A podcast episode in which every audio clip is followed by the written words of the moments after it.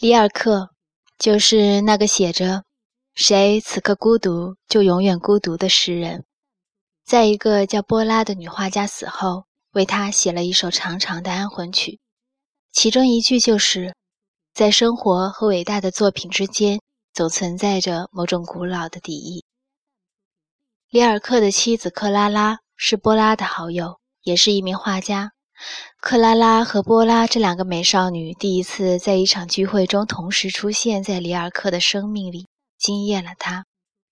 里尔克在日记里写道：“我推开窗，他俩成了奇迹，向窗外的月夜探出头去，一身银光，月光冰凉地抚摸着他俩笑得发烫的脸颊。”里尔克更喜欢的是波拉，但他娶的是克拉拉。翻译里尔克作品的北岛说：“其中原因也许正是基于这古老的敌意。里尔克不愿破坏理想的影像。或许我们可以改写：在生活和一切你神往的事物之间，总存在某种古老的敌意。爱情肯定是其中之一。我们可以和无关的人嬉闹调笑，却常常和心中最在意的那个人保持紧张的距离。”你应该经历过这样的爱情，它像一头怪兽，以锋利的威严和庞大的阴影压迫着你，衬托出你的自我是如此单薄和卑微，单薄如寒风里发抖的枯叶，卑微如皇帝前的穷人。不知为何，你的自信和勇气瞬间全无，只剩转身想逃，然后停留在安全的范围。从电影《情书》里那个初中少年在喜欢的女生面前总是一副生气的模样，到张爱玲的他遇到她变得很低很低，低到尘埃里，无不如此。不是具体的那个他和那个他让他们变得这样恐惧，而是那和生活保持着敌意的爱情。爱会让人瞬间自卑，几乎是个不争的事实。生活的范畴是习以为常的、可控的，你可以按社会的标准言行，它让你舒适。生活的对面是你不熟悉的、无法控制的，你迷惑而无知，它让你惊恐。爱情就是这样一种力量，它把你拉离生活的习以为常，让你面临兴奋、无措、震撼，还有恐惧。为什么恐惧？我们有渴望，渴望得到我们想要的东西，可在渴望的更深处，我们反而害怕得到我们最神往的事物。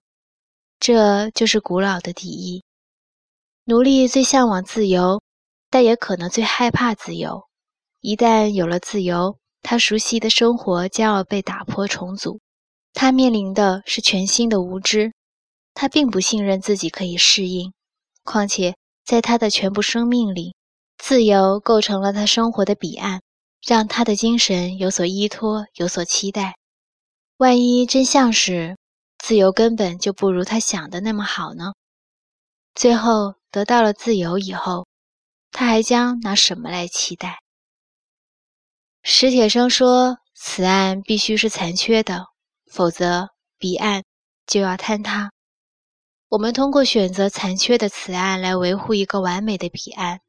听起来很诡异，可我们每天都在见证和实践这样的选择，否则不能解释为什么很多人有拖延症，宁可活得庸碌无为，也要想方设法阻碍自己抵达梦想。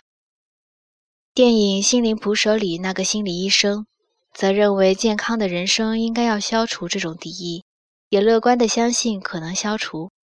在心理治疗中，他问那个天才的年轻人。在恋爱吗？天才回答说：“是的，但有点不敢进行下去。”医生问：“为什么？”天才说：“现在它很完美，我不想破坏。”心理医生说：“或许是你认为自己完美，你不想破坏，这是极好的哲学，可以一辈子不认识人。”于是心理医生讲了自己的一个故事。他的太太放起屁来超厉害。一次，他被太太的屁惊醒了，接着他家的狗叫了起来。最后太太自己也被弄醒了，问他是不是你在放屁？他说是。这个心理医生能接受他最爱的女人放响屁，李敖却不能接受他认为最美的女人坐在马桶上。有的人能把此岸和彼岸特别巧妙地融合在生活这一锅大粥里，可有的人就是不行。他们宁可将爱情排除在生活之外，也要保留他们定义的纯粹性，是不是有点变态？但我不会如此妄下结论。有的人需要古老的敌意，将他们的世界划成两岸，相互观望。情书里的男藤井树，并不是找不到女藤井树，但他宁可和一个长得相像的、更安全的复制品在一起。有的人就和那个天才一样，之所以害怕自己神往的人或爱情，是因为对自己也特别苛刻。他们不愿意暴露和直面自己的缺陷，他们不信任自己。更不相信会有人真正爱自己。爱情并不是一味甜腻可口的，它引诱出你内心潜伏的恐惧，恐惧才是我们生命中的主题。它如影随形，像一口深井，一直在你背后，幽暗地望着你。当你无法克服恐惧，无论看起来你多么想要，你已经向自己证明了，你并不真正想拥有，或。你不值得拥有。